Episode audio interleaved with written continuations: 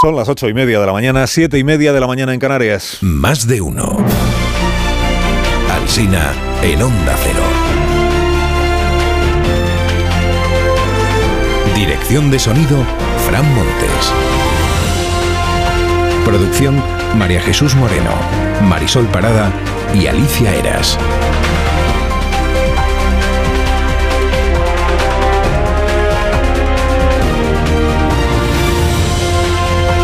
Las 12 y 20 minutos cada mañana en cadena, en más de uno. Luego a partir de las 12 y 20, pues la programación local y regional, seguramente es de lo mejor que usted puede escuchar en la radio de nuestro país. Programación de cada una de nuestras emisoras. Luego a las 2 llega Elena Gijón con el resumen informativo de la jornada de la mañana. Desde las 6 pues les estamos contando cómo está informativamente el, el patio. Actualidad de hace 200 años, ha muerto Beethoven.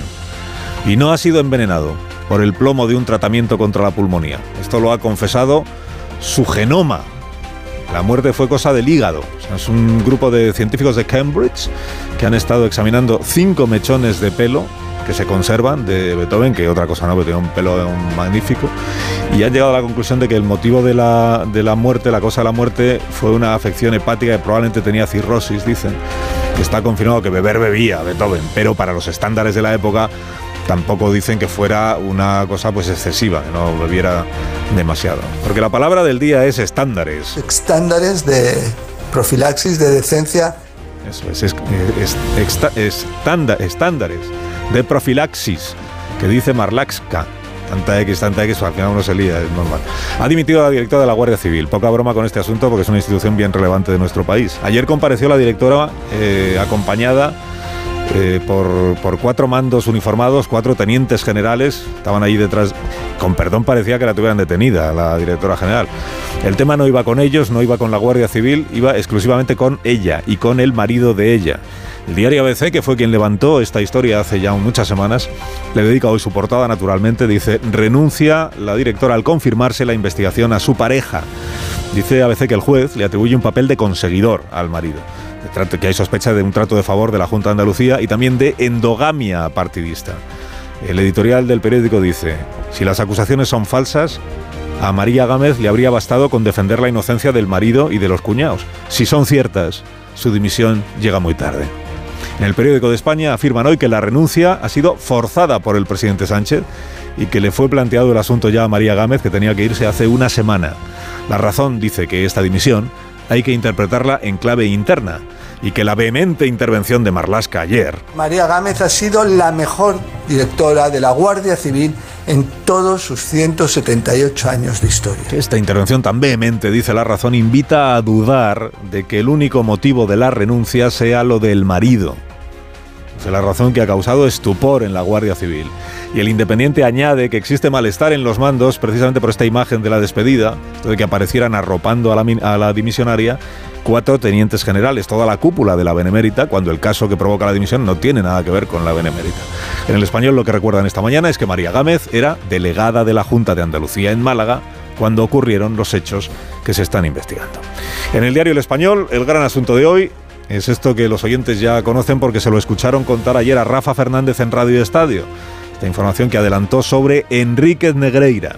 Enríquez Negreira cobraba una ayuda de 1.200 euros mensuales por incapacidad permanente relacionada con la demencia, a la vez que el Barça le estaba pagando un dineral. Estaba diagnosticado de un trastorno orgánico de personalidad. Y dice el español en editorial que publica hoy que claro, ya puede reclamar ahora Enrique Negreira su ingreso en el panteón de los granujas españoles más ilustres. Tras la moción de censura en los periódicos de esta mañana, que es la cuestión de la que más se escribe, ha hecho una encuesta al mundo. Le sale que el 40% ve al PSOE y a Podemos fortalecidos y que el 57% ve debilitada a la derecha o al centro derecha. La calle cree que la moción ha despertado a la izquierda, titula. Titula con aroma un poco de reproche a Vox. Despertado a la izquierda. A la pregunta, ¿cambia su intención de voto para las generales? La respuesta del 83% de los encuestados es que no. Esto no afecta a la decisión que, que tenían tomada. Opina Lucía Méndez que para Feijó ha sido una bendición no ser diputado y que lo que parecía una batalla dentro de la derecha ha acabado siendo una patada en el avispero de la izquierda de la que sale un nuevo parte de guerra. Peláez escribe en ABC que el mejor Tamames fue el que acotaba desde el público como si fuera el follonero, troleando a Pachi López. Dice Peláez, propongo que dejen a Tamames ahí sentado al lado de Héctor Esteban para ver cómo saca de quicio sus suspirillos carlistas.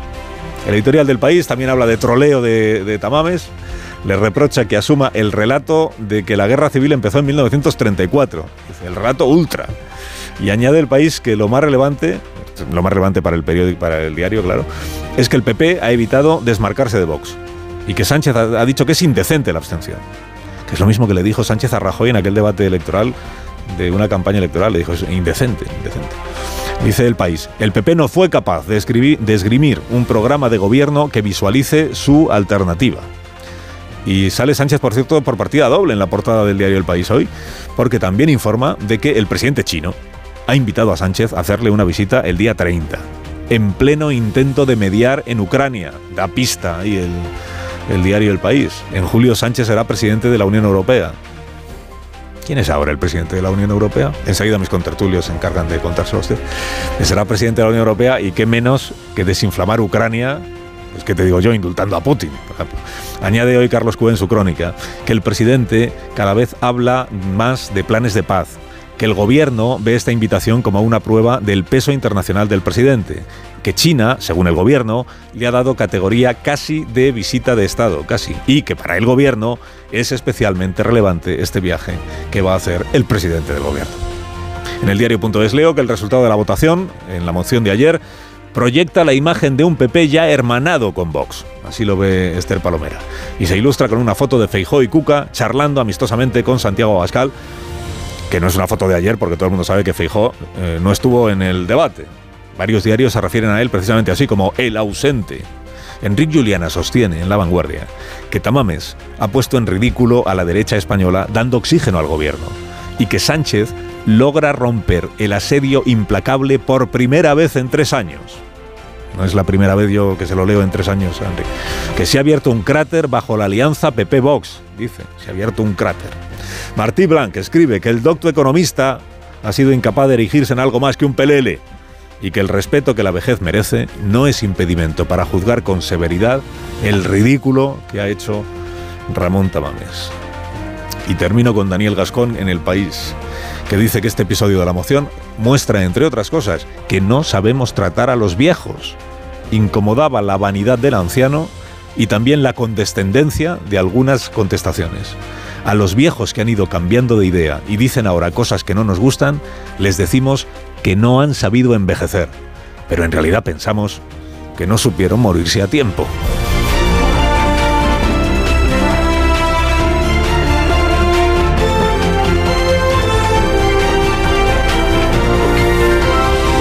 Con Carlos Alsina en Onda Cero, somos más de uno. Cosas cuanto más sencillas mejor y por eso amamos las patatas y todo lo que nace de las patatas, pues su versatilidad, su sabor, su naturalidad, claro. Amamos las patatas de patatas, hijolusa. A ver esa foto, decir patata. ¡Hijolusa! Es que decir patata es decir hijolusa. Por eso, cuando nos busques en el supermercado, dale la vuelta al envase y encuentra nuestra marca para garantizarte una gran calidad en tu mesa. Patatas hijolusa. Amamos las patatas.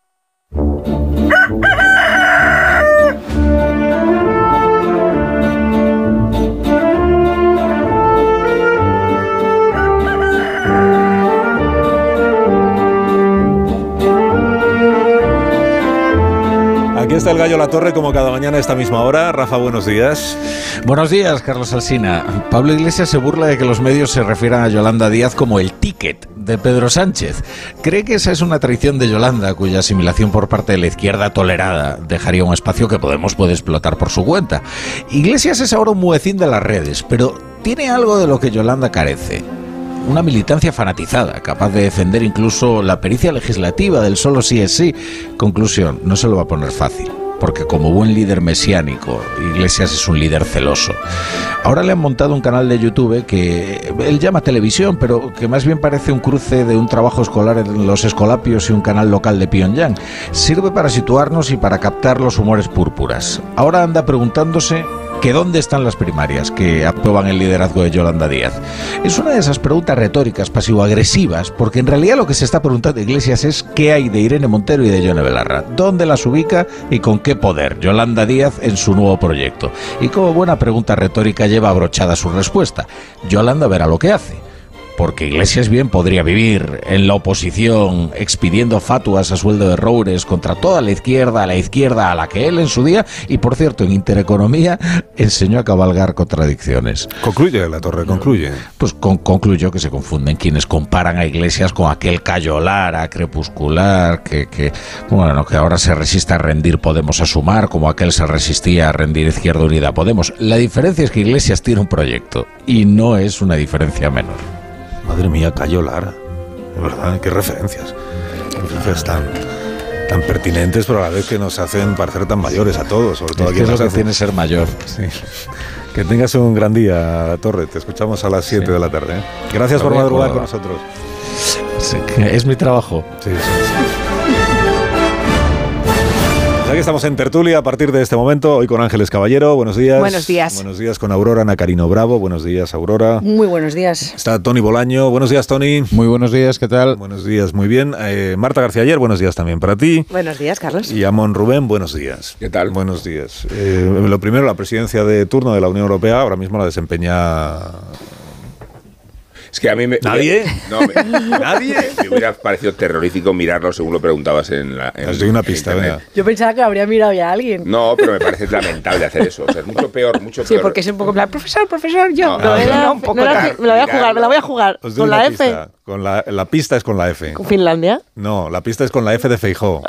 ¿Dónde, ¿Dónde ha pedido asilo político Feijó durante la moción de censura? Suecia. En Suecia, eso Ah, es. bueno, era Escandinavia y, estaba cerca. Suecia ejerce la, sin, creo, ejercerá Sí, sido lamentable Ah, mirarlo si me preguntáis, no, si me preguntáis, pero ¿cómo se llama el, el presidente de turno de la, pues ahí no. Pues es el sueco, el que conoce todo el mundo como el sueco. ¿Quién preside este semestre? Pues el sueco. Y el que viene, pues el, el español, Pedro Sánchez, que se va a ir a China. Bueno, eh, ahora me contáis cosas de la moción de censura y de qué os parece. Igual deberíamos empezar luego el análisis por este lado de, la, de cómo tratar a la vejez. Esto de que en- es verdad que en la moción de censura en muchas ocasiones, empezando por el presidente del gobierno, eh, se notaba como una condescendencia Sí. hacia Ramón Tamames, pero como es muy mayor, ya pues Yo será, creo que- será muy mayor, pues si usted cree que está haciendo el ridículo, pues tampoco pasa nada por decirse. El que con más respeto le trató fue Aitor Esteban, eh, que le dio mucha cera y le dijo, creo que usted se merece que le diga lo que pienso de lo que está haciendo. Totalmente. Ya, ¿no? es, es que así... Porque además yo creo que una de las dudas que había era si estaba en condiciones o no eh, Tamames de afrontar el debate, si estaba lúcido o no, y una vez demostrado que estaba lúcido y que estaba con la cabeza en su sitio, pues se merece todos los reproches que se merecería cualquier persona en su situación. La condescendencia o la piedad son inaceptables cuando... No, son una falta de la- respeto, sobre todo. Sí, cu- la- cuando la persona acredita solvencia, y, y solvencia no significa ni crédito, eh, significa eh, merecerse el trato convencional de un político que asume el liderazgo de una moción de censura ridícula, luego se expone a todos los reproches que se le quieren hacer. Bueno, hablando de respeto, dejadme que salude que- en medio minuto a Cuca Gamarra, que es la portavoz del Grupo Parlamentario Popular, que intervino ayer en la moción y que también es la secretaria general del, del Partido Popular. Eh, señora Gamarra, buenos días. Hola, muy buenos días, Buenos Carlos. días. Eh, porque una de, de las razones que ayer dio el grupo parlamentario y usted misma para no votar en contra de la moción de censura y para abstenerse fue el respeto hacia el profesor Tamames, que era el, el candidato. Esto fue novedad de, de última hora porque no, es- no estaba, que yo recuerde al menos, eh, igual usted me corrige, entre las razones que venía dando el Partido Popular para la abstención, el respeto a la figura de Ramón Tamames. Bueno, eh, tampoco todo tiene que haberse eh, comentado antes, ¿no? De que se produzca el, el- el debate, pero bueno, yo creo que también lo que representa esa la figura del, del profesor Tamames está ahí y estuvo implícito durante durante el discurso es eh, pues lo que representa esa España de la transición, esa España también de la reconciliación y que también él defendió durante todo su discurso, ¿no? O sea que si no, si no hubiera sido Tamames el candidato, sí habrían votado en contra de la moción de censura de Vox. Pues eh, no, no lo sé, porque como no, no sé quién hubiera sido el, el- el candidato alternativo ni en qué posición se hubiera, se hubiera planteado esa moción de censura, pues no nos lo hemos planteado. ¿no? Yo creo que no se trata de, de llevar a cabo suposiciones, sino que la, la moción de censura que ayer se planteó y que ya finalizó, pues eh, la defendía una persona independiente y, y Por otro lado, estuvimos, eh, hemos planteado que ni era ni el momento, ni era el proyecto, ni era la persona para una moción de censura. Hombre, si, si hubiera sido Abascal el candidato, sí habrían votado en contra, porque ya lo hicieron, ¿no? Bueno, o no, nunca se sabe, ¿no? Porque no era el supuesto y por tanto no nos lo, no nos lo planteamos. Lo que hemos tenido muy claro es que en este momento político en el que en el que estamos, un momento político muy diferente a la anterior moción de censura, estamos en un año electoral con unas elecciones tanto municipales autonómicas como unas municipales como unas elecciones generales y va a ser ahí donde se va a producir esta eh, eh, esa moción de censura de la única manera que se puede producir, porque ante un gobierno Frankenstein que todos los días pues los tornillos se aprietan desde dentro de la coalición y también con los socios de gobierno, es imposible que esa figura pueda pueda mm, eh, pueda al final eh, conseguir su objetivo ¿no? yo creo que al final un gobierno de estas características eh, es inmune a la moción de censura por sus propias características Una encuesta hoy en el diario El Mundo, no sé si ha tenido ocasión ya de mirar, eh, que dice que el gobierno sale reforzado, en opinión del, del 40% de los encuestados, mientras que la derecha sale debilitada, que es lo que opina el 60%, creo recordar que hemos, contado. Eh, co- ¿Comparten alguna medida esta impresión? ¿El gobierno, ¿Al gobierno le ha ido mejor que al, que al centro derecha o a la derecha, que sale debilitada del debate o no?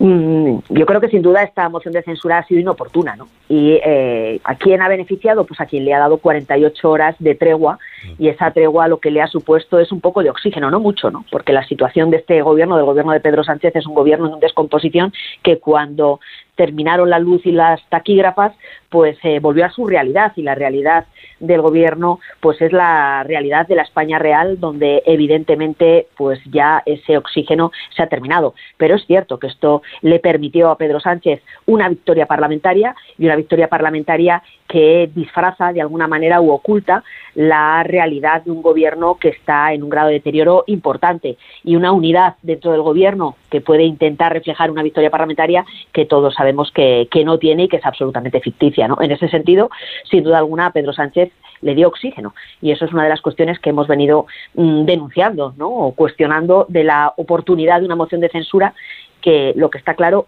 es que se estaba utilizando para un fin eh, político distinto del que es su naturaleza. Se buscaba al final eh, una utilización personalista de, y una promoción una promoción personal, pero ya no solo de los proponentes, ¿no? sino del partido proponente, sino al final hemos podido ver que la, ha sido utilizada como promoción personal del propio presidente del gobierno y de la vicepresidenta que pues era entronizada, ¿no? de alguna manera como la líder de, eh, de, la coalición, de la otra parte de la coalición y quien la entronizaba pues era el propio Pedro Sánchez, por decirlo de alguna manera se convertía en la marca blanca de Pedro Sánchez al frente en este caso de, de Podemos y esa no debe ser la, finalidad de una moción de censura y eso hace que al final pues eh, se beneficie la coalición y por tanto Pedro Sánchez y también se debilite o se cuestione la manera de, hacer oposición. ¿El señor Feijóo sigue en la embajada sueca o ya salió? ¿No? El señor Feijóo hoy está en, está en Bruselas y allí está pues eh, trabajando por y para todos los, los españoles. Algo dirá, entiendo, hoy sobre la moción de censura. Bueno, yo creo que el Partido Popular ya hemos, eh, ayer ya dijimos bastante, ¿no? Pero bueno, si, si es oportuno, pues lo, lo podría decir. Eh, uh -huh. Una cuestión que tiene que ver con el señor García Albiol, que ha, sido procesado, se ha abierto el juicio oral por un presunto delito de, de prevaricación. ¿El Partido Popular, eh, la dirección va a tomar alguna medida? ¿Está en cuestión la continuidad del señor García Albiol como candidato a la alcaldía de Badalona? ¿Va a haber un expediente o algo, no? Este es un, este es un procedimiento eh, que se sigue en, en, en, un juzgado de Cataluña que tiene que ver con su actividad dentro de, de, su actividad administrativa al frente de un ayuntamiento que nada tiene que ver con un caso con un caso de corrupción y para ello pues están los, los estatutos que son absolutamente garantistas y que también garantizan como no puede ser de otra manera la presunción de inocencia del señor Albiol un candidato que además está en, en, una situación no solo de poder ganar las elecciones que las va a ganar en Badalona, sino también de optar a una mayoría absoluta. ¿no? O sea, no, no, y, se, no, se, le abre expediente porque el caso no es de corrupción, no sé si lo he entendido bien. Sí, es decir, eso corresponde, entre otras cosas, a, a, a la dirección a, autonómica, pero eh, no estamos ante un caso de, de corrupción y además eh, el, el, el, señor Albiol ha facilitado toda la información en este sentido, que es lo que le exigen los estatutos. ¿no? Es un caso de prevaricación. Que, eh, la, la, diferencia que establece el PP entre eh, se abre expediente si hay corrupción y no si hay prevaricaciones porque le parece más grave lo primero que lo segundo. ¿cómo es? No, bueno, es que en este caso, en primer lugar, los estatutos eh, eh, no eh, se le están aplicando, ¿no? Y en ese sentido ha facilitado toda la toda la información que se le ha requerido y toda la información que tiene que, que, que afecta a esta situación. Y por otro lado, los estatutos también defienden, como no puede ser de otra manera, la presunción la presunción de inocencia. Y en este caso, además, estamos hablando de un aspecto que afecta a la gestión de, de, del ayuntamiento y una cuestión administrativa. Y eso también, pues hay que diferenciarlo lo que tiene que ver con una, eh, pues un caso de corrupción. ¿no? Y no es muy diferente, por cierto, a eh, otro asunto que afecta en este caso al que hoy es alcalde del de, eh, Ayuntamiento de Badalona del Partido Socialista. ¿no? Y yo creo que en ese sentido también pues las dobles varas de medir que está aplicando el Partido Socialista son muy peligrosas. Respecto del expediente que tiene abierto el señor Fernández Díaz, que también está procesado desde hace ya muchos meses y para el que la Fiscalía pide hasta 15 años de prisión por el caso de la Kitchen. ¿Este expediente eh, ¿cuándo, ¿cuándo, se resuelve? O sea, hasta que no haya sentencia no habrá resolución del expediente. El, eh, eh, se refiere al, al, al expediente... ¿Mm? El expediente disciplinario que se le abrió a Fernández Díaz. Sí. -huh. Cuando... Sí, pero bueno, el, el, eh, el, si no recuerdo mal, el señor Fernández Díaz está eh, de baja en el, en el Partido Popular y, por tanto, pues esa es, una, esa es la situación que tiene en, en el ámbito interno, ¿no? Está suspendido de militancia. No, está de baja. Uh -huh. ¿De, ¿De, baja qué significa? ¿Que ya no está en el PP? Claro que, que está, sí. Uh -huh. El señor Fernández Díaz no milita ya en el Partido Popular. Bueno, pero recordar que está que está en situación de, de baja en, eh, formalmente, ¿no? Ah. Uh -huh. Pues, eh, pues entonces soy yo el que estaba desactualizado. Pero yo pensé que seguía siendo eh, militante del, del partido. Eh, pero si no es así, pues, pues no es así. Bueno, que tiene usted que coger un avión, me han dicho, un tren o algo. Eh, gracias. le, agradezco, le agradezco a Cuca Omarra que me haya atendido esta mañana y le deseo que tenga buen día, Cuca. Muchísimas gracias a usted. Gracias, gracias. Hasta luego. Gracias y buenos días. Yo me actualizo a mí mismo, ¿eh? porque yo pensé que el señor Fernández Díaz todavía formaba parte del, del Partido Popular. Y, igual tienes razón, Carlos. ¿eh? Yo, yo, si no me equivoco, no sé quién es la cuál es la presidencia europea de la, de la está de baja, gente, no, pero, de baja entiendo que pero, ya no es militante. Pero, pero Pablo Casado, Pablo Casado le abrió un expediente de suspensión de militancia hace 29 meses. Exacto. Y, Exacto. y creo que Núñez Fijó todavía lo tiene por resolver. Está en el cajón, sigue en el cajón. borrador de los correos sí, electrónicos. Yo creo claro, porque los estatutos, del, por eso yo pensaba sí. que seguían activos, porque los estatutos del partido dicen es.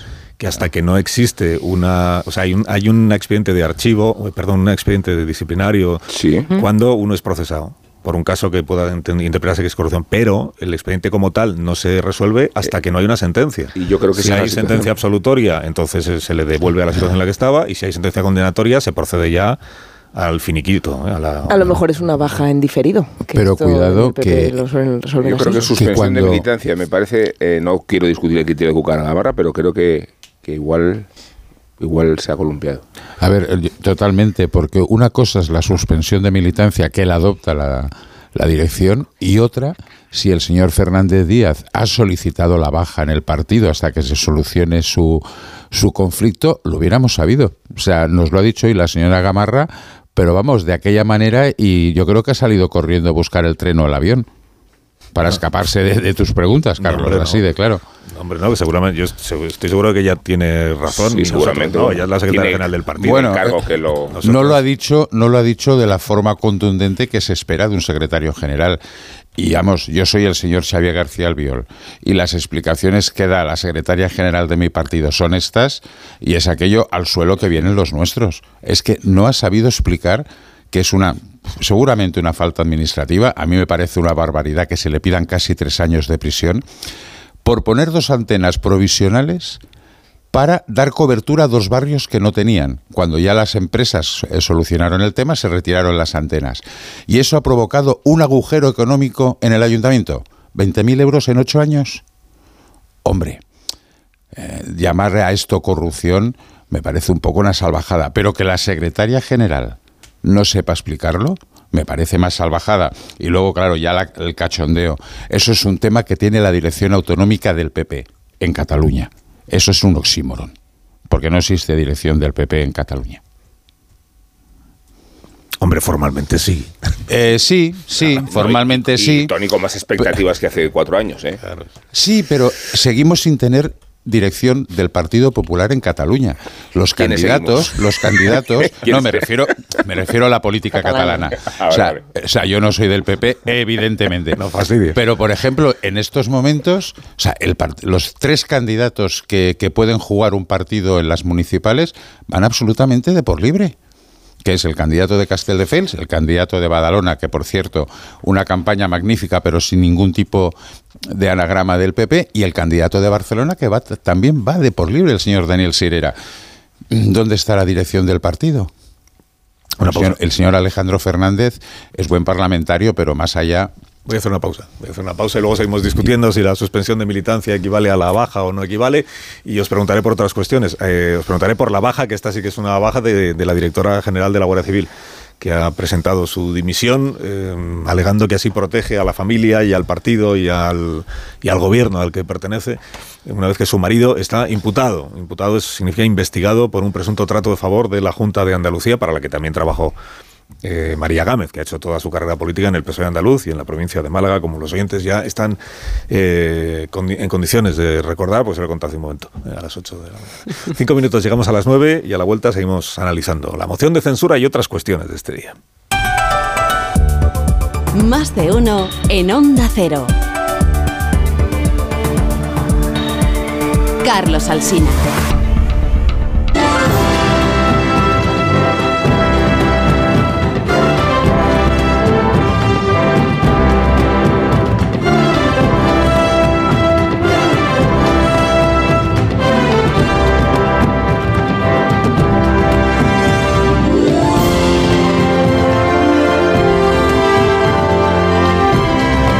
Si os parece primero lo de la moción de censura, que ya no hay, o sea, ya se acabó ayer. Eh, hoy dice la encuesta está designados en el diario El Mundo que los partidos que salen fortalecidos del debate son el PSOE y Podemos. Habla de Unidas Podemos, lo que a mí ya me cuesta decir Unidas Podemos, porque sabiendo que Unidas precisamente pues no andan. El PSOE y Podemos eh, beneficiados del debate fortalecidos, mientras que el centro derecha, dice la encuesta, pues sale de, debilitado en opinión de la mayoría de, los encuestados, que en todo caso también son abrumadora mayoría los que dicen que no les afecta para la, la, decisión sobre a quién votarán en las próximas elecciones generales. O sea que una cosa es la interpretación que se hace del debate de la moción de censura y otra cosa es que eso vaya a influir en el ánimo de los votantes. Naturalmente, en los partidos del gobierno desearían que ocurriera, que hubiera una una, re, una, relación entre una cosa y otra, en la medida en la que salieron pues muy satisfechos de la jornada parlamentaria de ayer, tanto el presidente Sánchez como la presidenta eh, o copresidenta o presidenta segunda o presidenta segunda marca eh, Yolanda Díaz, a cuya investidura, como decía el otro día Ángeles Caballero, lo contamos aquí en su, en su columna del Confidencial, hemos asistido al discurso de investidura de, de Yolanda Díaz. Bueno, empiezo por preguntaros si compartís la sensación o la impresión que tiene la mayoría de los encuestados en, en este sondeo. Es decir, que quien, a quien le ha salido bien la moción de censura, a quien ha salido bien parado, es el gobierno, el PSOE y Podemos, o el PSOE y Yolanda Díaz, más que Podemos, y quien ha salido perjudicado es desde luego Vox, y no sé hasta qué puntos parece que ha salido perjudicado el Partido Popular, al que le reprochan hoy una parte de los diarios, sobre todo el diario El País, que no se haya desvinculado de Vox, o que haya eh, con, confirmado que va a ir de la mano de Vox para los gobiernos autonómicos y municipales después de las próximas elecciones. ¿Quién abre plaza? Caballero, por alusiones. Venga, gracias, por cierto. Pues eh, yo la verdad es que no, tampoco me atrevo a decir tampoco quién ha salido eh, favorecido y no así de una manera como, como muy rotunda. Yo, mmm, llevándole la contraria a los eh, colegas del país, sí que vi en el discurso de Cuca Gamarra, que por cierto me pareció bastante bueno, me pareció cierta emancipación eh, y, cier y tomar cierta distancia de lo que es Vox. No es nuestro candidato, no es nuestro proyecto y no es nuestra moción. Aunque es verdad que a eso le dedicó relativo poco tiempo, porque sí que se enzarzó más, o sí que se dedicó más, mejor dicho, a eh, criticar la labor del gobierno como hace pues cada vez que tiene ocasión y para eso pertenece al partido que lidera que lidera la oposición.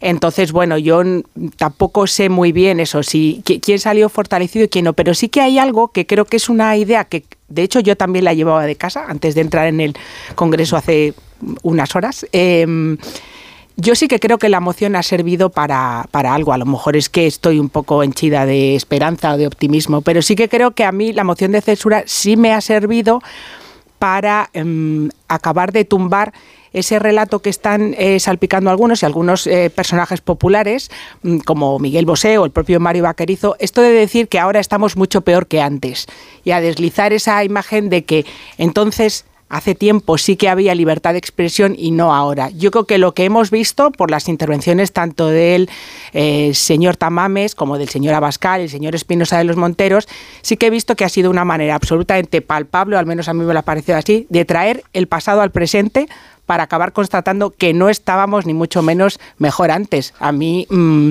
Salvo Isabel la Católica. Claro, eh, eh, Ramón Tamames me parece un erudito y un intelectual, pero lo que me parece más es un señor muy antiguo y un señor muy antiguo respaldado por otros señores igual o más antiguos que dicen frases que mm, su, su no odio a las mujeres se constata por la presencia de su abuela, su madre, sus hijas y su mujer que es la que manda en casa. A mí esto Cuando de no que la mujer de la limpieza. que la Es donde mujer tiene man- que mandar. A mí lo de que la mujer mande en casa es que me parece el nuevo la parienta, o sea, cuando Bueno, nuevo, a alguien dices la parienta y luego esa cosa de mm, las mujeres mandamos en casa como de gobernamos en la casa y así lo he, lo he explicado en el texto que escribí ayer, que es en, pues, el- en la lavadora, en la cocina, en las cosas de los niños. Entonces, mm, o sea, ver a una persona que yo, yo tengo 47 años y creo que Santiago Bascal es más joven que yo, decir eso, a mí mm, me produce estupor y al mismo tiempo me parece palpable ver la antigüedad. Nacarina. Ángeles, yo estaba pensando que tienes razón por un lado, ¿no? Esto de. Y por otro, bueno, no. Cualquier tiempo pasado no fue necesariamente mejor, pero también creo que hay algo malo, ¿no? Es- creo que esta moción ha hecho daño a la, a la imagen del 78. O sea, creo que ya era una imagen erosionada, pero esto ha contribuido, ha contribuido eh, a debilitarla todavía más. Yo creo que en cualquier caso podemos hacer porras, eh, encuestas sobre quién ha ganado. Creo que, eh, desde luego, quien no ganó ayer fue el país y las instituciones. Y yo voy a ser muy dura con Tamames y espero que esto se entienda como lo que es, que es como una, es una muestra de respeto. Yo no voy a ser condescendiente ni voy a tratar, como hacen algunos, a un señor mayor eh, como si fuera un niño. ¿no? Voy a tratar como un adulto eh, que se estaba, se estaba sometiendo a un proceso constitucional nada menos que para postularse como candidato a la presidencia del gobierno. Y tengo que ser dura con él. Eh, me parece que se prestó a un, a un espectáculo grotesco que erosiona las instituciones. Me parece que además lo hace por una de las peores razones por las que se pueden hacer las cosas, que es por coquetería. Me parece que ni siquiera nos iluminó con un caudal de sabiduría, con un discurso. Todo el mundo parecía que estaba como, vamos a escuchar el prócer, vamos a escuchar la gran diferencia entre los políticos de entonces y los políticos de ahora. Mire, tampoco me quedé omnubilada. Eh, creo que no, preparó suficientemente el discurso. A alguno le, hizo mucha gracia que tuvo momentos de espontaneidad y es verdad que a veces se agradece en, el Parlamento ver, algo de naturalidad porque está todo siempre tan tasado y tan, eh, escrito de antemano que puede agradecerse, pero no perdamos de vista que era un señor que no estaba allí para hacer chascarrillos, que estaba allí para postularse, insisto, como presidente eh, de la nación. Eh, no le puedo pasar por alto aquello que dijo sobre la guerra de Ucrania, que Estados Unidos no se había metido en la guerra de Ucrania, con la indiferencia de la Unión Europea y que iba a tener que venir China a rescatarnos. Yo creo que es esta cosa que pasa con los comunistas, ¿no? Muchas veces salen del Partido Comunista, pero el Partido Comunista nunca termina de salir de ellos. Por reconocerle un mérito, me gustó mucho que empezara hablando de la generación del 56, porque precisamente sí que creo que la transición empieza con ellos, esa, esa generación que es capaz de poner por primera vez en un solo sujeto a los dos bandos de la guerra civil, cuando dicen nosotros, hijos de los vencedores y de los vencidos, eso es un mérito de los Tamames, de los Pradera, de los Semprún, que está muy bien. ¿eh? Ahí creo que empieza que echa a andar la España del 78, pero creo que él mismo contribuye a cargarse la España del 78 con el espectáculo del que participa ayer. Eh, el gran perdedor de todo esto, no puede ser de otra manera, es Vox.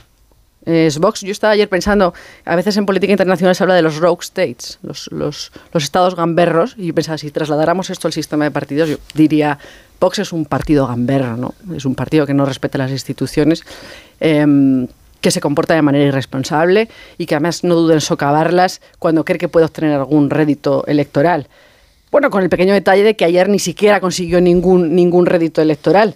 Algo ya nos sospechábamos, siempre nos pareció que la moción de censura no era una buena idea, pero ya cuando Iván Redondo dijo que era una jugada maestra, dijimos, esto va a ser, esto va a ser una, una calamidad. Así que bueno, eh, bien jugado Santi, eh, aire para, para Sánchez, que se permitió el mitin más largo que se recuerde mucho tiempo. Eh, el mejor escenario posible para, para el lanzamiento de una candidatura electoral para, para Yolanda Díaz.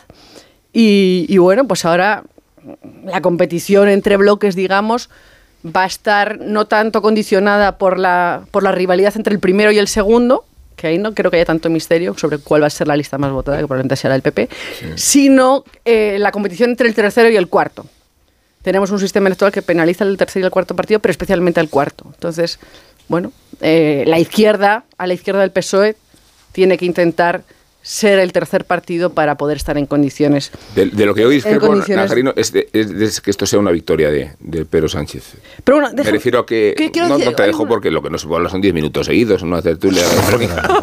Pero eso- Basta. Ni que esto fuera una moción de Pero solo censura. quiero decir una cosa. Tengo más cosas que decir, pero solamente quiero claro, decir, que es- quiero estos son los que tiempos, peor- son tiempos peor- implícitos. Quiero decir que el peor con diferencia fue Pachi López. Sí, otra Un- vez. Hizo un discurso propio. minutos hizo un discurso propio de un bárbaro. Sí. eh, una persona no inculturada, no socializada, ajena a la polis, Hombre, por favor. y que creo que para analizar su discurso haría falta más un antropólogo que un Sí, tertuliano. No te va a entender. No Ya me callo. Si hablas de polis y de antropólogo, tranquila, No que no se va a dar por aludión, no te va a entender. No se va a ofender. No te va a Pachi López porque no ha entendido lo que has dicho, pero no te preocupes. Se lo haremos llegar traducido para que lo comprenda. No, decía que, que yo creo que precisamente a partir de una descripción, como has hecho, de un acontecimiento parlamentario que socava la credibilidad de la institución donde se produce y que refleja hasta qué punto Vox es un partido antisistema, desnaturalizada con un candidato grotesco como Tamames, todo esto contradice la idea de una victoria, precisamente porque el terreno de juego está embarrado, porque bajo estos presupuestos y estas perspectivas no tiene sentido ni siquiera hablar de una moción de censura en serio, ni celebrarla como la han celebrado las dos partes. No sé con cuál más euforia. A mí la foto de familia de Vox me parece estremecedora, pero el entusiasmo con que Sánchez vivió la jornada de ayer y cómo se la jalea hoy el país me parecen también indescriptibles. Son impropios de un partido que no tiene que considerarse ni siquiera en serio. Luego, si no lo consideramos en serio, aquí no hay victoria, sí hay derrota, yo creo que de quien lleva a cabo la no se iniciativa. toman en serio a sí mismos. Por eso digo, pero si no nos tomamos en serio, y creo que nos hacemos bien, no nos tomamos en serio esta moción de censura, nos la tomamos en serio por lo que significa socavar una institución, sí, pero no por su contenido. Y luego no nos la tomamos en serio por su contenido, no hay victoria. Lo que sí hay es derrota de Vox, creo, y lo que sí hay, creo que es una postura inteligente de Fijo, que ausentándose, distanciándose y haciéndose unos días de la Orden de San Bruno, pues toma el silencio como actitud y se despoja de toda implicación. Le estaban disparando y no estaban en la sala. O sea que la, que la pretensión de la pinza para noquearlo se resiente de la ausencia del pugil. Pues si no hay pugil, ¿dónde está el combate? No? Bolaño. Yo, sobre esto que, que dice Rubén y que te he leído esta mañana, no lo tengo tan claro. Porque, a ver, la encuesta del, del mundo, que estas encuestas rápidas sirven para lo que sirven, fijaros que el 87%, creo que has dicho, Carlos, no cambiará el voto, el 83%, pero sí lo que, lo que denota es que casi se castiga al PP porque estaba desaparecido. Ponerle incomparecencia como un éxito Hombre, eh, yo tengo yo tengo mis dudas, pero claro, es que ayer el señor Feijóo tuvo una agenda durísima en Bruselas comprando chocolates, porque claro, la, de la reunión con von der fue casi casi un saludo y poco más, con lo cual cuidado. Y yo creo que la clave la ha dado Aurora en esa corta intervención que, que ha hecho, eh, pero eh, la clave de las voy a- elecciones os voy a generales-. Os, os voy a Pero, cronometrar perdona, a todos. Es un, es un elogio, y luego, os Carlos, voy a, defiéndeme. y luego os voy a decir cuánto duráis cada uno, porque aquí todo el mundo ve cómo es eh, esa cosa evangélica de la paja en el ojo ajeno. Tú estás aquí todo el día. Sí, sí, sí, Eh, no, no, que no, que no coja la palabra que se nos lanza regalado, otra no me lo vez, han ¿eh? regalado. Pues la, no me lo han clave, regalado. la clave está no en quién gane las elecciones, sino en quién quedará tercero. Y yo creo que en, estas, eh, en esta moción de censura, el que se ha condenado a la cuarta posición y con lo cual quedará penalizado, sobre todo en una veintena de provincias, las que eligen menos diputados, es Vox. Y eso es letal para el Partido Popular. Es letal que tenga que depender de Vox para poder gobernar, punto uno. Y es letal, y es letal que Vox caiga a la cuarta posición, porque es que entonces el Partido Popular, que puede ganar las elecciones, Así es, sí. no gane, o sea, no gane la Moncloa. Con lo cual, el terreno de juego, la agitación que ha hecho Vox con esta moción de censura, que a mí me parece patética, y el señor, el señor Tamames dejó el Partido Comunista y fue un tránsfuga hace ya muchos años, o sea que tampoco hace falta que recordemos eh, su pasado, no basta sol- solucionarla haciéndose el sueco. No basta. Y yo creo que en Génova tienen que estar más nerviosos de lo que intentan aparentar, diciendo, no, nos hemos fortalecido porque nos ataca derecha e izquierda. Bueno, eso como argumento recurrente está bien, pero te deja eh, a uña de caballo en una eh, campaña electoral que viene ya. Porque luego habrá que ver dónde se apoya el, eh, la coalición de la derecha y de la izquierda. Pues habrá que verlo. Si Vox eh, y PP pactan en municipios y demás, porque hoy Pilar Gómez, nuestra compañera, habla de sacrificios en, eh, de algún candidato. Yo lo dudo. No veo a ningún candidato inmolándose a lo bonzo en ningún sitio. Van a intentar gobernar, que para eso son candidatos. No sé, yo discrepo de Tony y de Rubén y Eh, estoy de acuerdo. y estoy de acuerdo y estoy de entonces acuerdo nada. con Tony y estoy de acuerdo con Tony y con Rubén solo en aquello en lo que discrepáis entre vosotros. Yo creo que Sánchez sí que ha salido fortalecido. Sí, sí. También ha salido fortalecido Feijó y hasta Yolanda Díaz ha salido fortalecida. A Sánchez le beneficia que se cambiara de tema, porque venía de unas semanas donde estaba muy cuestionada la coalición y muy cuestionada la capacidad legislativa de este gobierno. A Feijó creo que le beneficia distanciarse de Vox, que por más que el PSOE se esté empeñando en meterlos en el mismo saco, estar ausente creo que ha sido una buena jugada. Y a Yolanda Díaz obviamente le beneficia haber tenido su minuto de gloria o su hora y pico de gloria y, y perjudicados salen a Bascal Irene Montero, Yone Belarra y, por supuesto, Pablo Iglesias, que aunque también estaba ausente, siempre sigue muy presente en nuestras vidas. Podemos y Vox creo que son los grandes perjudicados de todo esto. Y es verdad que sale también perjudicada la, memoria de la transición, aunque a lo mejor no dura mucho el recuerdo de esta moción de censura y se salva porque esa generación de políticos merece algo más en el recuerdo que, que sea su, su ocaso o su... em, degeneración, de crepitud, no sé cómo ponerlo, eh, lo, que, lo que les represente. Tendrían que estar representados por su mejor momento, el momento en que brillaron, no por cuando ya no están en la mejor de las condiciones, como no estaba ayer, desde luego, Tamames. Hombre, que Tamames tuvo un papel en la transición, pero tampoco fue el, el protagonista. gran No, protagonista. no, por eso, Es que, que, claro, no, que no es justo que sea él quien represente a aquella generación de políticos, ni mucho menos. Igual, a ver, igual pero Felipe yo lo- lo que digo- González, igual Adolfo Suárez, Felipe González, Alfonso Guerra, Abril Martorell, Santiago Carrillo, igual tuvieron un papel más, Hasta Nicolás Sartorius. más, Sí. más apelo, protagónico. apelo al concepto este de las por alusiones para robar un turno. Eh, Otro. este Otro turno. anacarino. No, eh, por alusiones, Tony. Eh, no, a ver, yo hablo ya, de. ya has hablado más que Nacarino. Yo no hablo del episodio eh, eh, de cómo tiene que ser la relación eh, política o ideológica o, o estratégica del PP con Vox, sino del episodio concreto de la moción y qué hacer justo en esta moción. Pero es verdad que a partir de este momento creo que Feijóo tiene que modular con mucha delicadeza cuál es la relación con Vox, porque no se le puede hundir el punto de apoyo, pero tampoco puede crecer.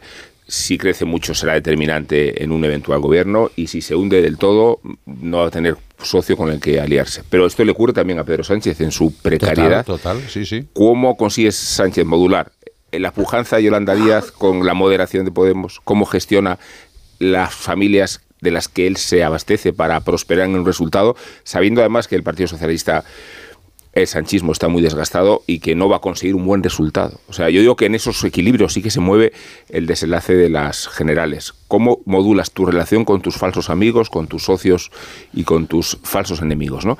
Y, y creo que ese es el desafío que tienen delante Feijóo y, y Sánchez. Yo estoy, yo estoy de acuerdo, porque fíjate. ¿Estás de acuerdo? No. Fíjate Pues sí, que el detalle. Que hable Nacarino un poco, ¿no, Ah, Tony? Por alusiones. Bueno, eh, es Claro, que. porque- eh, por- yo- bueno, va. No, Ya es vais, que, vais eh, Samón y no, Bolaño yo muy estoy- por delante de Nacarino en número de, que de sí. minutos ¿Y utilizados. gana quién habla menos o quién habla más? No me ha quedado Y claro. Tony nos ha contado ¿Quién hasta la lista. las cosas? Tony nos ha es contado la lista electoral de de Castelldefels. no tanto de cantidad. Bueno, es que es el único sitio junto con Badalona donde pueden ganar. Y ahora quiere ampliarla, lo tengo ¿no? bastante Le fácil. está No, yo estoy de acuerdo en que aquí hay una doble competición. Eh, Por un lado está la competición entre bloques, eh, la izquierda con la derecha, y ahí efectivamente al PSOE le interesa que Yolanda esté fuerte y al PP le interesa que no se hunda demasiado Vox, y luego está la competición intrabloques, ¿no? que es la de el PP tratando de tapar su flanco derecho para que Vox no le coma demasiado espacio y la de y la de el PSOE con lo que queda con lo que queda a su izquierda.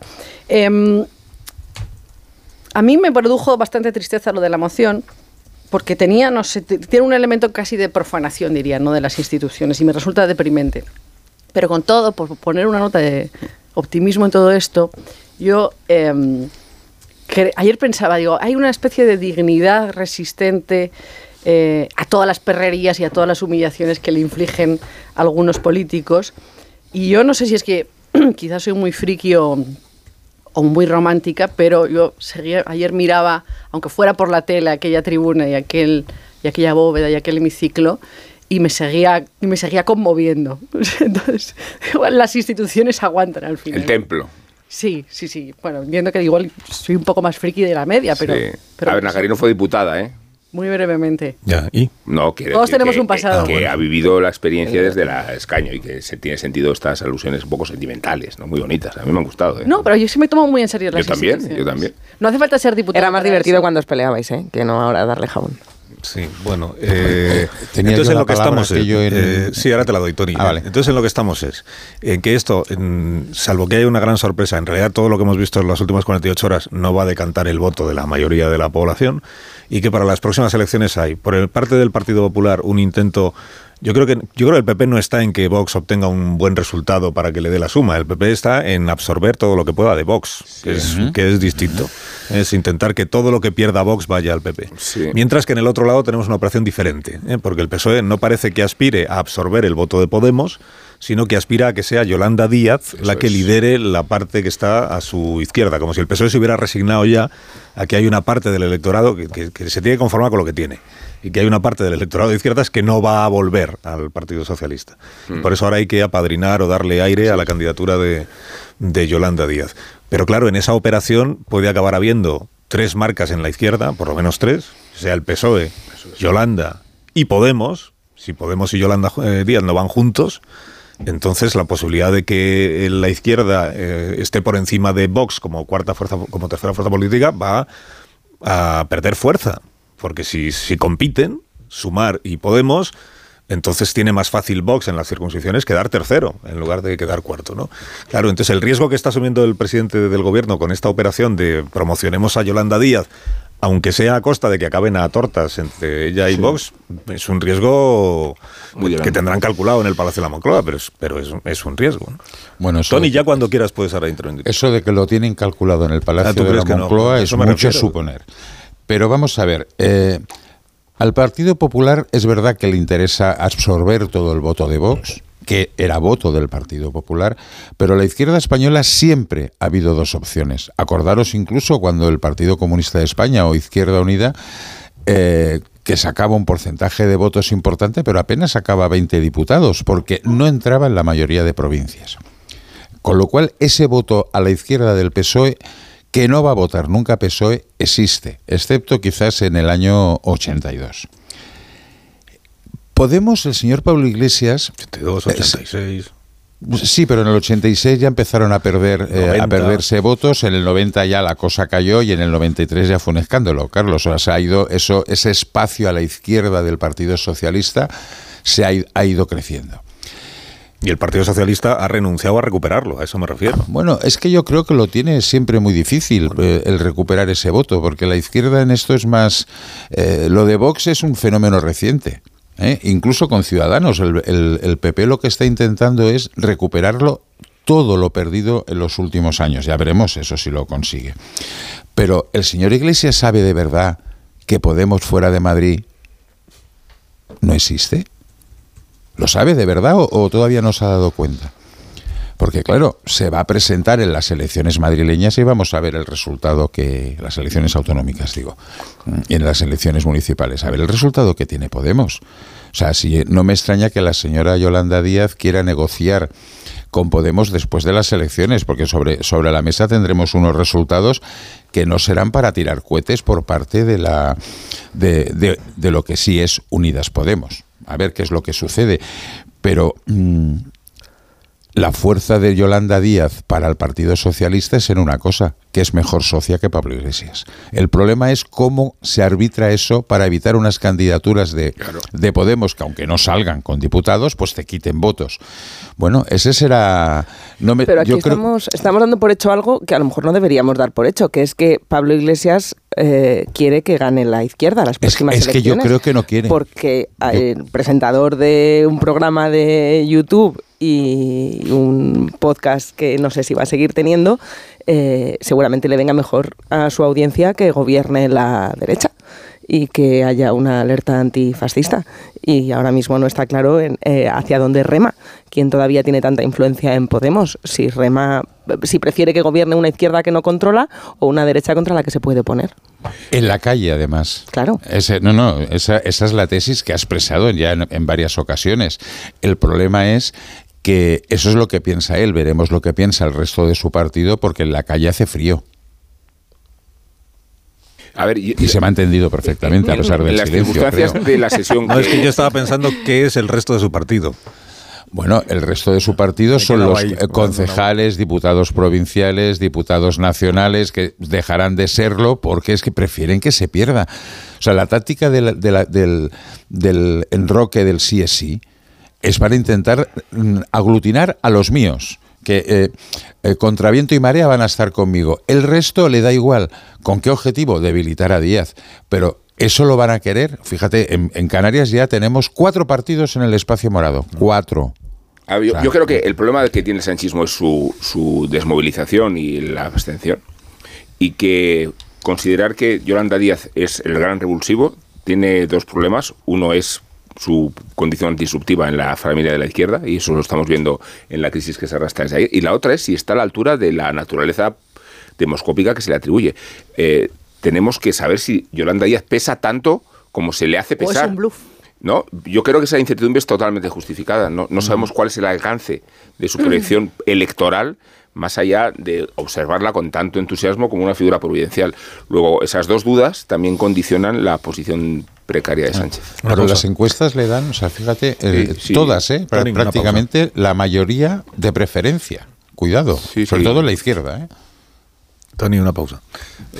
¿Cómo que Tony, una pausa? Eh, No, que te está diciendo Me una acabo- pausa y no te dabas por entrar. me acabo de ver señalado. Y 27, la de una, de una menos en Canarias. A la vuelta hablamos, si os parece, de la dimisión de la directora general de la Guardia Civil. Usted oiga que tampoco es cualquier cosa, que ha dimitido la responsable de una de las instituciones más importantes del, del Estado y por unos motivos que ahora os preguntaré qué, qué criterio tenéis al respecto. Porque el motivo es por algo que no le afecta a ella, ni afecta a la Guardia Civil, ni afecta mm, al gobierno. Es por una investigación en la que está imputado el marido de la directora de la Guardia Civil. Se supone que por cosas que afectan al marido y a sus hermanos, no a la directora. Motivos que ha mm, alegado, digo, la, responsable, la señora Gámez. La señora Gámez. Eh, y escucharemos al ministro Grande Marlasca, esto que dijo ayer de la mejor directora que ha tenido nunca la Guardia Civil. Y "Claro, solo ha habido una. No, pero que desde el Duque de Ahumada, incluso por encima o por delante del Duque de Ahumada, no se recuerda a alguien que haya dirigido mejor esta institución. Ahora lo comentamos.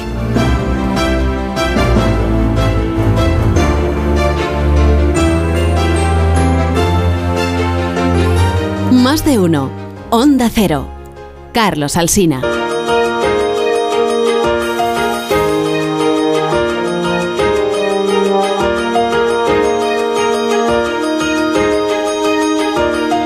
Menos 26 minutos, las 10 de la mañana, una hora menos en las Islas Canarias. A ver, nos informan fuentes del Partido Popular de que Fernández Díaz está suspendido de militancia desde hace dos años. Que entiendo que a esto es a lo que se refería Cuca Gamarra. que ella dijo eh, está de baja. Bueno, igual es que en el, en el argot interno eh, estar de baja es estar suspendido de militancia, pero que la situación es esta.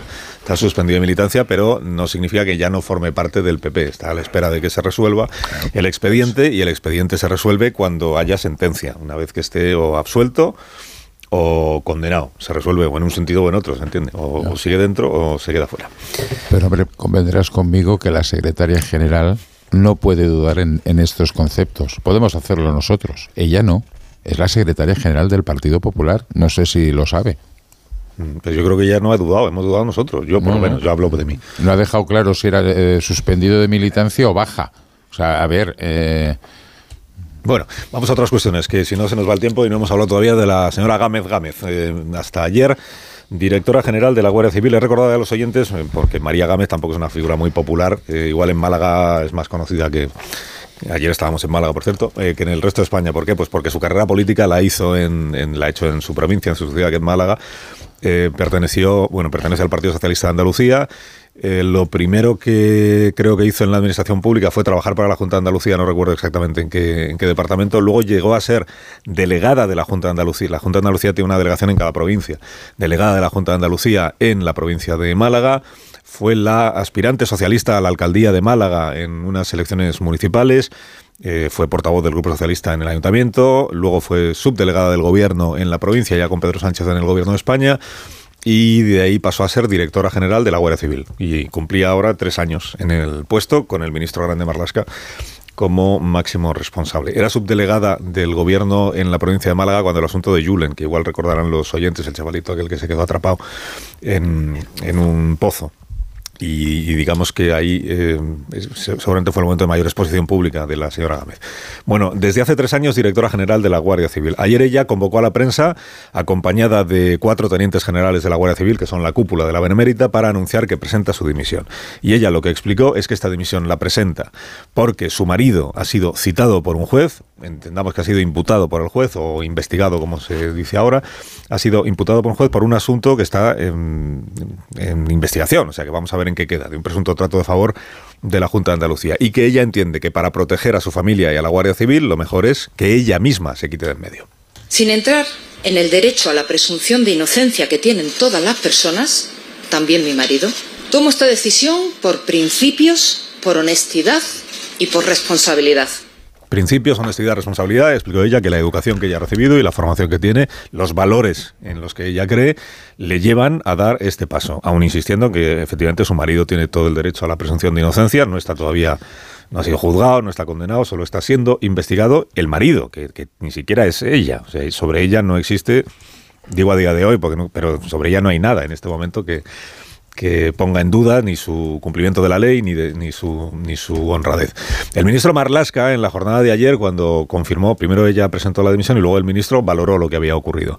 Hizo un grandísimo elogio de la señora Gámez una vez ya caída. María Gámez ha sido la mejor directora de la Guardia Civil en todos sus 178 años de historia. Directora, se entiende que, mm, la mejor directora o director, porque claro, hasta que llegó María Gámez todavía han sido directores eh, generales de la Guardia Civil. Le preguntaron los periodistas, he leído en alguna crónica, bueno, el Duque de Ahumada, incluso mejor que el Duque de Ahumada. Pues sí, pues mejor. Y lo que explicó Marlasca es que esta es una decisión, una renuncia injusta, pero necesaria para cumplir con los estándares de profilaxis del gobierno. María Gámez vive una situación injusta, pero necesaria, ya que es consecuencia de los duros niveles de profilaxis democrática que practica este gobierno.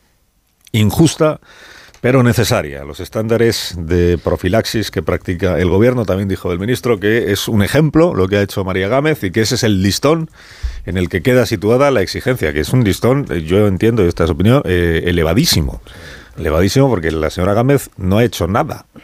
Se supone que si algo ha hecho es, es el marido, si algo ha hecho, que ni siquiera está ni siquiera está probado. Claro, es una decisión injusta pero necesaria. Pues si es injusta, yo entiendo que no debería ser necesaria, pero ahora ya os pido la opinión a, a vosotros. Yo creo que las cosas injustas no tienen por qué ser imprescindibles, salvo que en este caso hay algo más que no sabemos, que entonces estamos hablando de otra cosa. Pero con lo que hoy tenemos encima de la mesa, injusta pero necesaria y unos estándares verdaderamente elevados que afectan ya a lo que pueda, a las investigaciones que puedan afectar a tu familia. Eh, ¿Cómo lo veis? Igual estáis absolutamente en contra de todo lo que hago No, efectivamente los estándares son elevadísimos. Elevadísimos pues, como la valla de Melilla, más o menos, ¿no? Eh, algunos habríamos agradecido que los estándares de profilaxis humanitarios hubieran sido más exigentes en Melilla y, menos en este caso, ¿no? Sobre todo si realmente nos dicen que no hay nada, porque eh, aquí hay una cierta contradicción, ¿no? Es, ha sido la mejor, la mejor de la historia, pero la dimisión es necesaria bueno, no es la dimisión, no, que la han dimitido. Entonces, bueno, evidentemente todo esto hace sospechar que puede haber algo más, sobre todo porque además en el caso que afecta a su marido, parece que no solamente está afectado el marido, sino toda la familia, ¿no? Que era como eh, bueno, algo muy, muy, bien, muy bien repartido familiarmente. No sé si el miedo de que pueda salpicarle también a ella ha podido acelerar esta, em, esta, esta decisión, pero bueno, en cualquier caso lo de los estándares profilácticos, en fin. Eh, es un poco eh, grotesco, ¿no? A mí me chirría mucho también que el ministro Grande Marlasca sea él el que hable de esos estándares tan, tan elevados. Estoy totalmente de acuerdo contigo, Aurora, en que em, estos estándares tan altos, al final eh, es verdad que el caso en el que está presuntamente implicado eh, su marido y creo que un par de, cuñados no es precisamente tampoco un tema menor, aunque claro, esa presunción de inocencia es evidente con ellos y con el resto de los ciudadanos que puedan estar imputados o investigados, pero al final es verdad que hay una una lectura mm, que tiene que ver con si con estos estándares, si los ponemos para todos o los destinamos para todos estos cargos, si le va a compensar a la gente, ¿no? Asumir determinadas responsabilidades en política, o sea, quiere decir, si el que va a entrar en política va a verse escrutado, no solo él, sino incluso la propia familia, ¿no? A la que se le va a pedir una ejemplaridad. Eso también ocasiona también un desgaste para la familia que entiendo que en algún caso dirán a alguien que pueda ser ahora mismo promocionado algo de, oye, mira, en esto no te metas porque mm, eh, esa exposición pública también erosiona mucho las relaciones, no solo profesionales, sino también las, las personales, ¿no? Entonces yo creo que ahí, mm, y efectivamente esa ha sido la mejor de la historia, pues bueno, supongo que es un agradecimiento un poco hiperbólico a los servicios, a los servicios prestados. Y yo sí que creo que el hecho de que sea una figura, María Gámez, de la que tengamos muy poca sea, que no sea una figura reconocida, creo que en estos tiempos es casi lo mejor que pueden decir de uno, ¿no? Porque normalmente lo que se destaca suele ser alguna metedura de pata sonora o algún escándalo, lo cual también habla muy mal de ese descrédito que lamentablemente vive la política. Y puede tener menos que ver con ella, con la señora Gámez, esto que está pasando, que con el contexto en el que estamos, eh, de lanzar un mensaje eh, que, despeje las dudas de la lucha contra la corrupción del Partido Socialista cuando teníamos, antes de la moción de censura, el Tito Berni era eh, uno de los asuntos principales, otra de las cosas que ha tapado la moción. Y donde la Guardia Civil también tiene un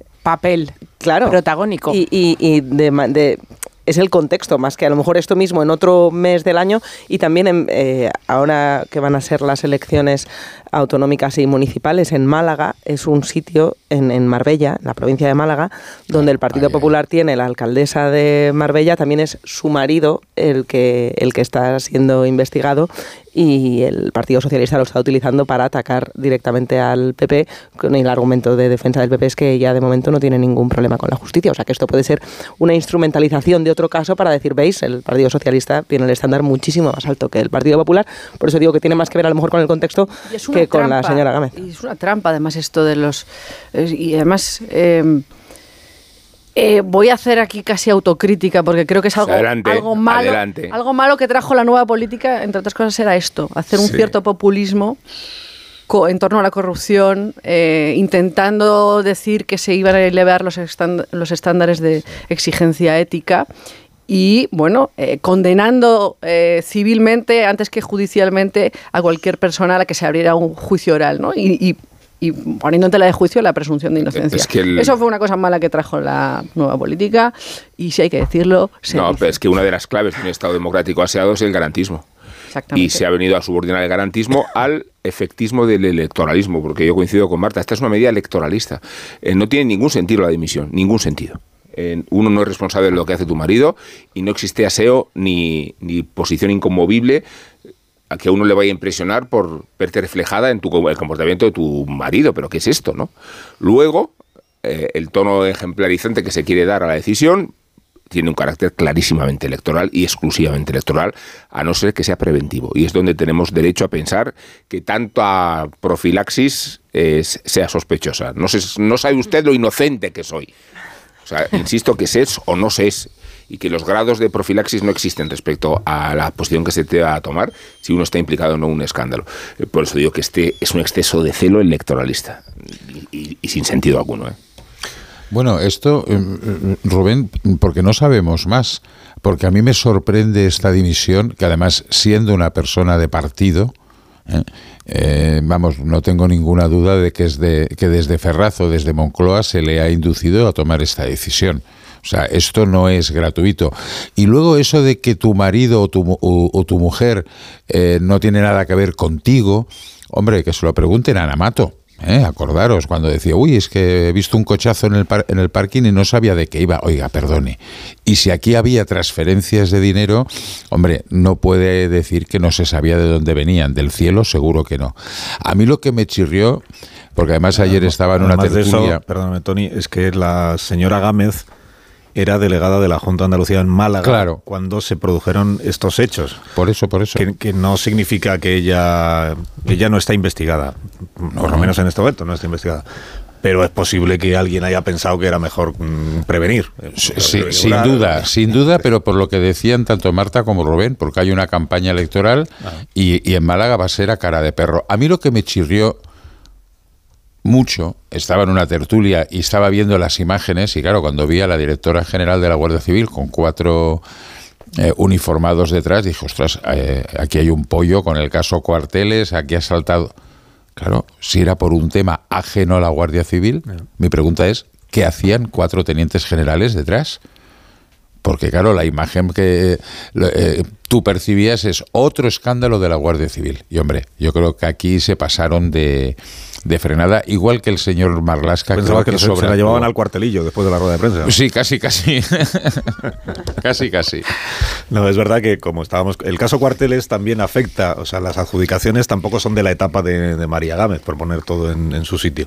El caso Cuarteles afecta a la etapa en la que al frente de la Guardia Civil creo, creo que estaba Arsenio Fernández de, de Mesa, o por, por esa época, creo recordar que era las adjudicaciones al Alférez Mon, a este constructor que se beneficiaba de todo. Quien, quien sí seguía en su puesto, quienes sí seguían en su puesto son algunos de los eh, mandos afectados por el otro caso el caso mediador, el que fue destituido, que era el comandante de la Guardia Civil de Tenerife, y el general Espinosa, que está en situación de retiro, creo que es como se encuentra, pero que fue durante muchos años el máximo responsable de la comandancia de Las Palmas. Que este es el de el que han citado a su amante ahora para que preste declaración también en el, en el juicio. Y, y quién es la amante o era la amante del general Espinosa? Eso se lo preguntáis a Rosa Belmonte, que es quien se sabe el apodo que, tiene- que tenía la amante. Sí, yo también. Yo Sí. no sé cuál es el apodo y por eso no lo voy a. Adelante, Rubén, adelante. Sí, lo sabes. Voy a hacer una pausa porque si no. Vamos a respetarnos, ¿eh? Vamos a respetar. Eh, bueno, un minuto, un minuto y, y seguimos con lo que, es la actualidad económica. Enseguida hablamos de los tipos de interés, de cómo va la inflación, de la política monetaria y de todas esas cuestiones que ahí seguían mientras debatíamos sobre Ramón Tamames en el Congreso de los Diputados.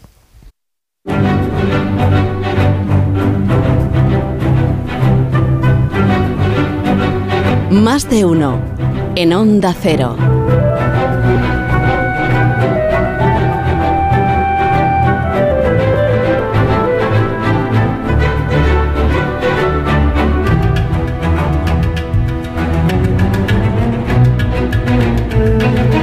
Tal, Ignacio Rodríguez Burgos? Buenos días. Hola, muy buenos días. Bueno, ¿Qué tal ¿Cómo estamos? valoran las bolsas el anuncio de que Pedro Sánchez ha sido invitado por el presidente chino a visitarle a final de año para arreglar lo de Ucrania?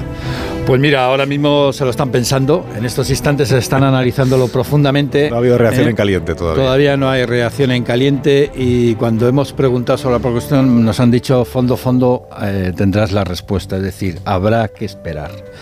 Lo que sí hay es reacción a lo de la Reserva Federal Tipos Americana interés, y la, y la subida de los tipos de interés en un 0,25%, en un cuartillo, como dicen los viejos del lugar, eh, hasta el 5% en los tipos de interés estadounidenses y sobre todo lo que todo el contexto en el cual se toma esta decisión, ¿no? que es con turbulencias financieras, con problemas en algunos bancos medianos, eh, con una caída, por ejemplo, ayer del 15% en el First Republic Bank, que es ahora donde eh, se centran las dudas, y en esa frase de, de- de la Fed, de la Reserva Federal, de que como mucho va a haber otra subida más de tipos de interés, lo cual está limitando su propio poder y su propia capacidad de, ante la crisis eh, también generada por la inflación, por los precios. Los inversores, pues eh, ahora mismo en Europa hay ligeros recortes. Pero en Madrid, en la bolsa española, lo que ha ocurrido es que en estos instantes se da la vuelta y ahora mismo pues el IBEX 35 sube un 0,15% a los 9.022 pon- eh, puntos, con Celnes, con ArcelorMittal, con Inditex, eh, la parte alta de la tabla son los valores que más están eh, subiendo. Eh, a, las, a las turbulencias financieras, como digo, se, se- se une la inflación. Lo que pasa es que la inflación, esta incertidumbre con los precios, es posible que venga en ayuda de los bancos centrales y de las autoridades una cosa que aquí ya hemos comentado, que es el efecto escalón en el mes de marzo. Recordemos que el año pasado, en marzo, la inflación casi llegó, casi llegó a tocar el 10%, exactamente en España el 9,8%. Y esto, aunque es un efecto estadístico, porque lo que has pagado de más, eh, porque te han subido los precios, ahí está, porque la inflación es acumulativa, pues en efectos estadísticos vendrá a ser algo así como un balón de oxígeno para las autoridades. Bolsa, como digo, ahora mismo sube un 0,16% y arrecian las dudas sobre los bonos convertibles, los conocidos como cocos, ¿eh? que asustan no solo a los niños, sino también a los inversores adultos, sobre todo. ¿no? Y ya veremos a ver cómo termina esto en los bancos. Y la economía en España, dos apuntes que acaban de salir. Vemos que la industria de los servicios crece en enero, el último mes contabilizado. Un 13% de facturación sube en la industria y más o menos lo mismo en el sector de los servicios, un 13%. Esto tarde o temprano también se va a reflejar en el empleo en el primer trimestre. Ya veremos a ver eh, los datos de empleo eh, a finales de, de marzo. Gracias, Ignacio. Que tenga buen Hasta día. ahora. Ramón, ¿quieres indultar a alguien esta mañana? En concreto a Stephanie Clifford, aunque puede que la conozcáis mejor por el apodo artístico de Stormy Daniels. En ese caso, vuestra familiaridad con la actriz porno puede ser reciente o puede ser remota. Si reciente es porque Stormy Daniels está poniendo en aprietos al presidente Trump, que niega haberse acostado con ella en 2011. Y si es remota, es que la opulencia física de Stormy y su vida interior ya habían formado parte de vuestras distracciones hedonistas. No pasa nada. Consumir porno todavía está permitido y lo estaba cuando Donald Trump se acostaba con ella. Pero el presidente norteamericano no solo se expone a un brote de moralina ni a un escarmiento de bragueta, sino que se arriesga con la cárcel. No por renegar de la relación, sino por haber desembolsado 130 mil dólares para obtener el silencio de Stormy y porque los dineros salieron de los fondos de la campaña. Se han movilizado, lo sabéis, el FBI y los tribunales para aclararle el escándalo y ha subestimado Trump la relevancia de Stormy Daniels, cuyo nombre tormentoso proviene de la marca de whisky Jack Daniels y de Storm, el melenudo batería de Molly Crew. Aquí lo tenéis. Puede atragantársele la música a Donald Trump porque el presunto hacer sucedió cuando Melania acababa de dar a luz y porque la aventura, igual que le sucedió a Clinton, no representa un problema moral. Pone a prueba si Trump miente o no miente. Aspira Trump a que su hipotético arresto movilice a sus partidarios y que las revueltas y la rebelión precipiten un desorden público. Y público también, de tal manera que el expresidente republicano convierta la bargueta en la expectativa de la redención.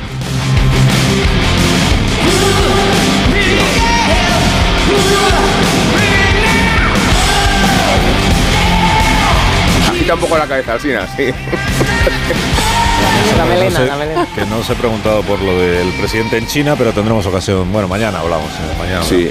¿Qué no te parece relevante? Tenemos toda la semana que viene. Porque es el Hay una ópera de 30 John Adams que 31. se llama Nixon en China, que se va a estrenar en el Real ahora. Claro, Nixon en China es la manera en la que Estados Unidos se Sí. habla de los de las caídas del caballo, o sea, de- Exactamente. de los cambios de criterio de un día para otro. En, el este caso, caso de, no, no. en el caso de Sánchez Pues es que es un Nixon en China desde que llegó al gobierno.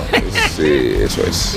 Nixon en China. Marisol Parada, buenos días. Buenos días, Carlos Alsina. Buenos días. Unos Callahan para estas personas que se marchan. Os presento a todos lo nuevo de Callahan. Callahan Circular, estilo y comodidad con la exclusiva tecnología Adaptation que se adapta al pie y que además es respetuosa con el medio ambiente. Los diferentes componentes del zapato, tras haber terminado su ciclo de vida útil, se pueden separar fácilmente para poder ser reciclados y reutilizados. Callahan Adaptation está a la venta en las mejores zapaterías y en callahan.es. Tecnología, diseño y confort a buen precio. Porque Nix- Nixon se fue a China abominando del régimen chino y volvió habiendo hecho manitas con el chino. Es que es verdad que no lo, que no lo he explicado. Sí. Caída del caballo me refería a la de San Pablo, no a la. por, por explicarlo todo. Eh, os tenéis que marchar, que, ten- que- que tengáis un buen día. Eh, caballero, adiós. Adiós. Adiós, Nacarino Bravo. Adiós, Bolaño. Adiós, adiós. Hasta luego. Adiós, Marta. Hasta mañana. Adiós, Veremos. Carlos. Adiós, Rubén. Hasta mañana también. Adiós.